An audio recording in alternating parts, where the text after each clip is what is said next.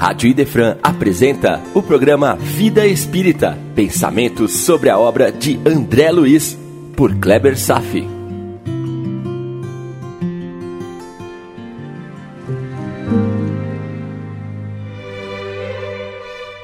Nosso Lar, capítulo 41, Convocados à Luta, parte 3. Estamos de volta ao grande capítulo sobre influenciações. Devido à força de espíritos das regiões das sombras do umbral, alimentados pelo desdobramento da Segunda Guerra Mundial, desenvolveu-se um clima negativo na atmosfera espiritual da colônia Nosso Lar.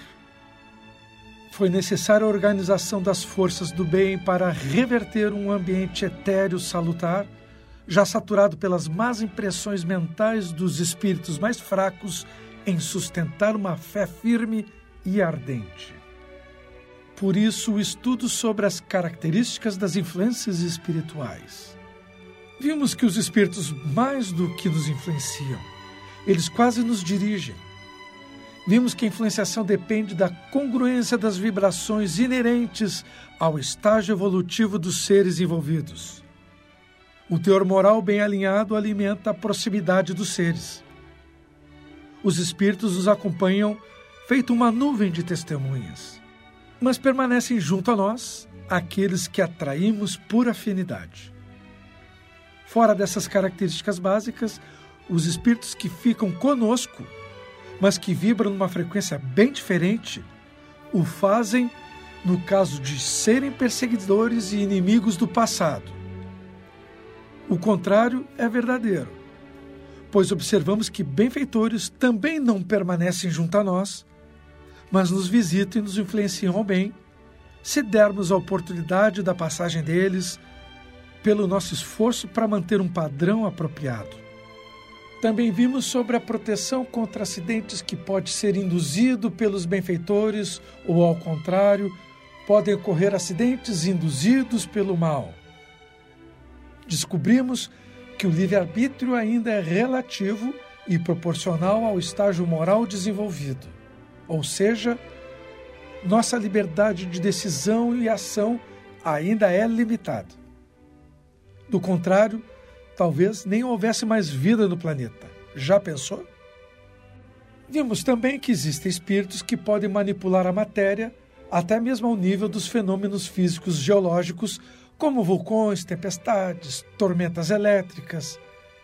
Descobrimos que sabemos praticamente nada sobre as verdades do universo. E vamos hoje prosseguir estudando mais aspectos das influenciações, para no último encontro vermos as influenciações que acontecem nas guerras, em campos de batalha, sobre as mentes dos generais e também dos soldados. Questão 532. Os espíritos têm o poder de afastar as dificuldades de certas pessoas e de atrair sobre elas a prosperidade? Resposta: Os espíritos não podem afastá-las completamente porque há dificuldades que estão nos planos da providência. No entanto, eles podem amenizar as suas dores ao dar-lhes aparência e resignação para suportá-las. Saibam também que muitas vezes depende de vocês afastarem esses males ou mesmo atenuá-los, e não dos espíritos. Deus lhes deu a inteligência para ser aplicada, e é, sobretudo, por meio da inteligência que os espíritos lhes socorrem, sugerindo pensamentos favoráveis e benéficos. Mas os espíritos apenas assistem aqueles que sabem ajudar-se a si mesmos. É esse o sentido das palavras de Jesus. Busque e você encontrará. Bata na porta e ela se abrirá. Saibam que aquilo que hoje lhes parece ser o mal, nem sempre o é. Muitas vezes o mal de hoje se transformará num bem muito maior. É isso que a maioria das pessoas não consegue compreender, porque pensam apenas no momento presente ou nelas mesmas. Meu irmão, de algum modo, os protetores espirituais afastam parcialmente das pessoas certos males que as fazem sofrer. Mas tudo depende da pessoa, do seu arrependimento sincero de ter se desviado da lei. Os nossos protetores se alegram quando nos esforçamos para melhorar, quando estudamos e mais ainda quando não ficamos atados somente aos estudos, mas procuramos praticar o que aprendemos nas lições. Meu irmão, preste bem atenção. Quando estamos engajados sinceramente no bem, quando que podemos ouvir uma voz sussurrar no silêncio que a consciência registra: Estou aqui, a paz esteja convosco. Quase tudo depende de nós, para a melhoria que se processa no nosso mundo interno. Eu não vou cansar de repetir que, se Deus permite que soframos, é com o objetivo de estimular nossa elevação espiritual. Agora acrescento que esses sofrimentos podem ser atenuados dependendo do modo como assimilamos a dor e das transformações para o bem que são processados em nosso coração. Agora, afastar o mal, sem que esse mal nos entregue a lição que Deus nos concede, não está nos planos dos benfeitores espirituais. Seria como uma ação inútil, sem aprendizado. Mas estou falando dos pequenos transtornos do dia a dia, porque aqueles males produzidos pelas faltas graves do passado, que estão em nossos projetos kármicos, são mais difíceis de serem retirados. Porém, mesmo esses desafios, Deus pode transformá-los em paz dependendo da boa vontade do sofredor. Repetindo, tudo depende de nós. A doutrina dos Espíritos veio nos ensinar, mostrando os caminhos que deveremos seguir, na medida do que podemos aceitar e fazer. O arrependimento é o primeiro passo, sempre. E tudo começa na educação religiosa. Começar, em primeiro lugar, a educar os nossos impulsos, as nossas paixões inferiores, para que o ambiente fique propício ao auxílio, justamente por haver paz na consciência. O mundo espiritual investe nos homens de boa vontade, os avalia em seus empenhos e o acompanha com todo fervor. O trabalho é iluminar-se por dentro, para que o amor se manifeste por fora. É revolucionar a alma para que ela expresse a luz ao mundo. Modificar-se internamente para que o mundo externo se harmonize. Nosso bem-estar depende de nós. Usar com sabedoria nosso livre-arbítrio para tomarmos as melhores decisões possíveis. Aprender a lição de que ser obstinado no mal somente produz sofrimentos. Todo sofrimento no mundo é por causa da ignorância da humanidade quanto às leis que vigoram na natureza. Então, se quisermos que os nossos guias nos afastem dos males, devemos começar a afastar de nós mesmos os princípios que geram esse mal, que já sabemos quais são. Afinal, você se conhece bem? Questão 533. Os espíritos podem fazer com que alguém obtenha riqueza desde que sejam solicitados a isso? Resposta: Às vezes, eles interferem como uma forma de provar os homens, mas quase sempre eles se recusam, como se recusa a uma criança um pedido inconsequente. E seguindo a questão 533A, os espíritos que concedem esses favores são bons ou maus? Interessante, né? Resposta: tanto um quanto outro. Isso depende da intenção. No entanto, na maioria das vezes, são os espíritos maus que atendem a estas solicitações, porque querem arrastá-lo para o mau caminho. E nos prazeres materiais que a fortuna proporciona, eles encontram um meio fácil de atingir seus objetivos. Olha só! a metáfora de vender a alma ao diabo tem fundamento. De certo modo, a riqueza conduz o homem aos perigos morais de toda ordem. O dinheiro, quando aliado ao orgulho e ao egoísmo, se compara aos desastres no caminho dos homens. Entre os espíritos que servem de instrumento para canalizar essa riqueza, quase sempre estão os inimigos, por desejarem o mal na sequência da vida. Parece um paradoxo, né? Esses são típicos favores perigosos. Não deverá faltar ao que recebe a oração e a vigilância. A questão é a falta de educação moral dos homens, que emprega a fortuna para finalidades escusas. Ganhar alguma fortuna de forma repentina poderá ser motivo de glória para a vida.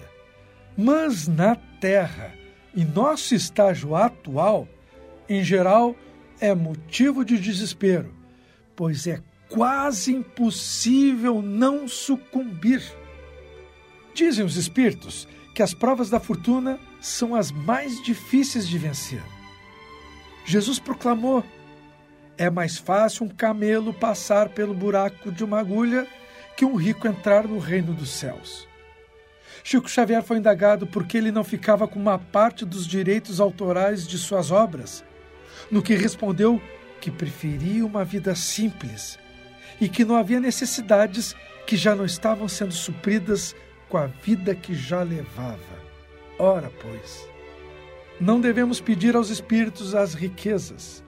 Devemos trabalhar e, se Deus achar conveniente, vai nos prover. Devemos deixar que Ele faça sua vontade e não a nossa.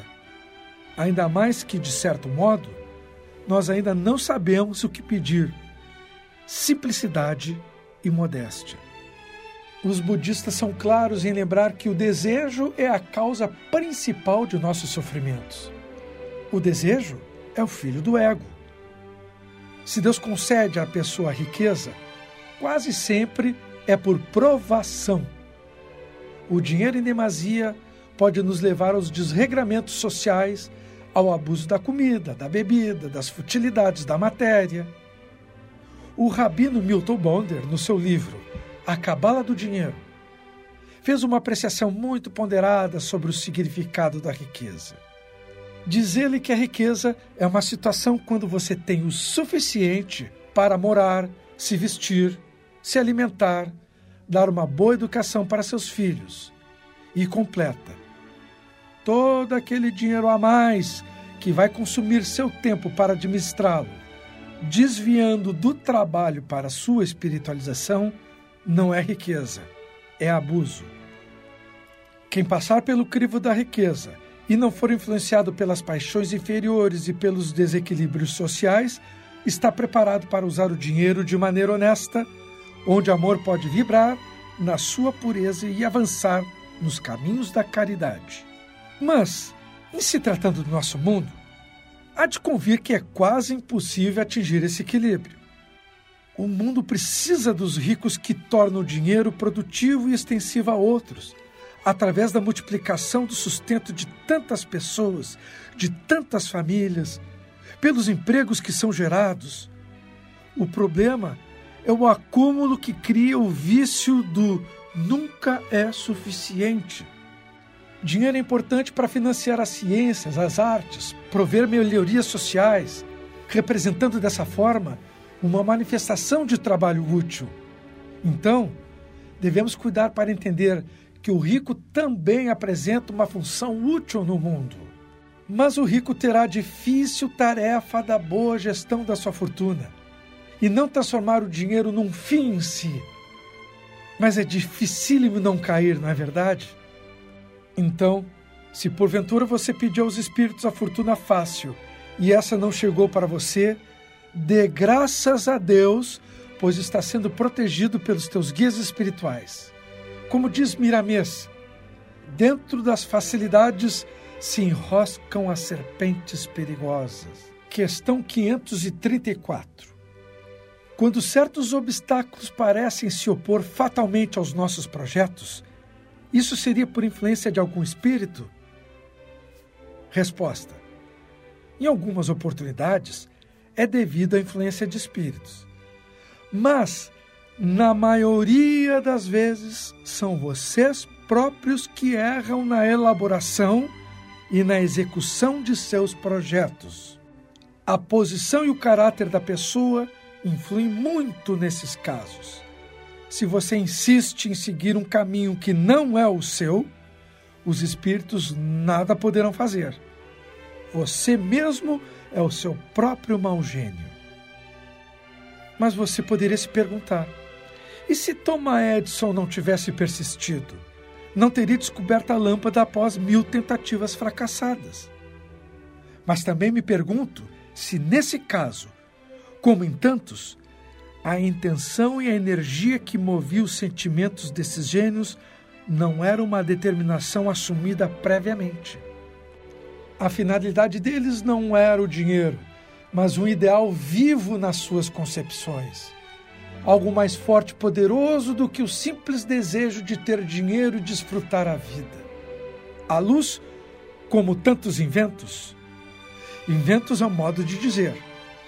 Melhor será dizer, a luz, como tantas outras revelações da espiritualidade para o nosso mundo, segue uma programação iniciada do alto que vem a satisfazer a sociedade e não apenas um ou outro indivíduo agraciado pela fortuna. Durante toda a nossa vida existe influência dos espíritos bons e maus, conforme a moralidade das pessoas. Os planos que queremos realizar, se servirem para o nosso aprimoramento espiritual e elevarem a nossa conduta, serão facilitados pelos guias espirituais. Por que não? Se os planos trouxerem benefícios sociais, também serão facilitados pelos benfeitores. No entanto, se as nossas mais profundas intenções estiverem revestidas pelo orgulho e egoísmo, vão atrair espíritos com as mesmas intenções para nos ajudar. Será o mal que se condena ao fracasso e vamos aprender uma lição dolorosa, mas pela qual será necessário passar. Por outro lado, não nos faltam alertas não faltam conhecimentos e informações. Para ajudar, nos chegam e continuarão chegando inúmeros livros e mensagens pelos canais mediúnicos, encontros no plano espiritual enquanto dormimos, influências ocultas para nos alertar e induzir ao despertar das boas qualidades, de maneira a reforçar a nossa vigilância. Não se deve gastar o tempo, principalmente dos espíritos, com coisas vãs. Esquecer tudo que possa gerar maledicência, orgulho, desonestidade, egoísmo, violência. Esse é um aspecto do tema influenciação que eu quero reforçar aqui. Que tipo de influência queremos receber do mundo espiritual? Esse também é o trabalho de todas as religiões disseminar as influências de Jesus em nossas vidas Devemos ouvir Jesus em todas as nossas caminhadas, em nossos pensamentos, nossas atitudes, nos esforçando para colocarmos em prática os seus ensinamentos. Se isso não acontecer, vamos sofrer as consequências do nosso desleixo, como já sabemos muito bem.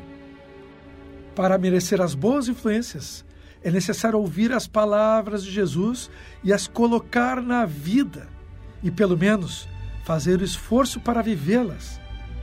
Essa é a maior garantia de felicidade, ou melhor, a única garantia. Afinal, ele é o caminho, a verdade e a vida. Com essa modificação no teor de nossas almas, nossas companhias espirituais mudarão igualmente, acompanhando um novo grau de ascensão. A influência espiritual sempre existiu e sempre existirá devemos escolher as companhias ocultas não pelo raciocínio, mas pela vida que levamos. Não é o que temos, é o que somos. Questão 535. Quando nos acontece alguma coisa boa, é ao nosso espírito protetor que devemos agradecer? Resposta: Agradeçam primeiramente a Deus sem cuja permissão nada se faz. Depois, aos bons espíritos que foram os agentes de sua vontade. E segue a questão 535A. O que acontece quando esquecemos de agradecer? Resposta: O mesmo que acontece aos ingratos, ou seja, são esquecidos. E segue a questão 535b. No entanto, há pessoas que não oram nem agradecem e para as quais tudo dá certo. Resposta: De fato, às vezes isso ocorre, mas importa ver o resultado final. Essas pessoas pagarão um preço muito mais caro por desfrutarem de uma felicidade passageira que não fizeram por merecer. Pois quanto mais tiverem recebido, mais terão que restituir. Meu irmão, quando alguma coisa de bom nos sucede, o nosso maior dever é agradecer a Deus pelo bem que nos concedeu e, em seguida, estender o agradecimento aos benfeitores da eternidade, que sempre se encontram trabalhando em nosso favor, nos desejando a paz. A gratidão é a integridade moral que o coração deve atingir. O agradecimento demonstra educação. O que recebemos sempre nos chega por permissão de Deus. O agradecimento deve estar presente em tudo, em todos os acontecimentos da vida. Ser grato à família, ser grato à sociedade, aos governos, aos companheiros de trabalho, aos nossos superiores, à natureza em todos os seus aspectos, etc. O efeito é imediato. A vida registra tudo e nos devolve essa gratidão em forma de amor. E esse amor é o alimento das almas. Já ouviu falar disso? Se alguém esqueceu seu dever para com Deus e procura outros afazeres materiais, dizendo que não tem tempo para a simples manifestação do amor do Pai, essa pobre criatura está asfixiando a sua própria existência. Algum dia, os homens acordarão para sua ignorância e se revelarão gratos ao amor de Deus, como uma fonte pura derramada dos recantos mais profundos de sua alma. Somos influenciados, sim. Queremos as boas influências, mas na maioria das vezes ainda não queremos fazer por merecer. A população de nosso lar desviou-se de seu eixo moral ao abrir as portas para os pensamentos desesperadores das forças mais primitivas que estavam influenciando, sob o impulso da guerra. O desequilíbrio e o sofrimento estão sendo o preço pago pelo descuido. Mas o bem também está presente para todos que merecem a sua atenção. O auxílio chegou.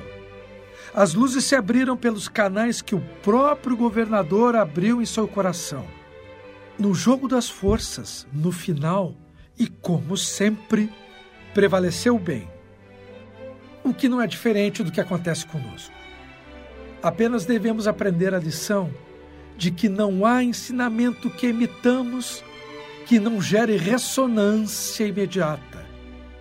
Há consequências de nossas emissões influenciamos os ambientes e esses reciprocamente nos influenciam. Atraímos a nuvem de testemunhas que quisermos. Depende de nosso livre-arbítrio, agora responsável, pois que já possui o conhecimento. O conhecimento que a nossa amada doutrina nos oferece com tanta abundância. Agora sabemos das coisas. Agora o que pensarmos e sentirmos se reveste de muito mais responsabilidade, com consequências muito mais profundas. Sabedoria é a palavra. Pensar e agir com sabedoria. Não se furtar mais das realidades espirituais. Estamos aprendendo que não estamos separados do meio. Ao contrário, o meio é a extensão da nossa alma e o meio se confunde com a nossa alma. Os espíritos podem nos influenciar muito mais do que supomos, pois frequentemente nos dirigem. Mas sabemos agora que também podemos dirigi-los. Então, vamos exercer nossas influências com a polaridade da moral evangélica. Esse é o trabalho do cristão consciente é a nobre missão que todos os espíritas devem conduzir em suas vidas. Que assim seja. No próximo encontro, eu vou concluir estudando sobre as influências dentro dos campos de guerra, nos campos de batalha. E ficamos por aqui. Desejo paz a todos e até breve. A Rádio Idefran apresentou o programa Vida Espírita, por Kleber Safi. Todas as terças e quintas, às nove da manhã. Programa Vida Espírita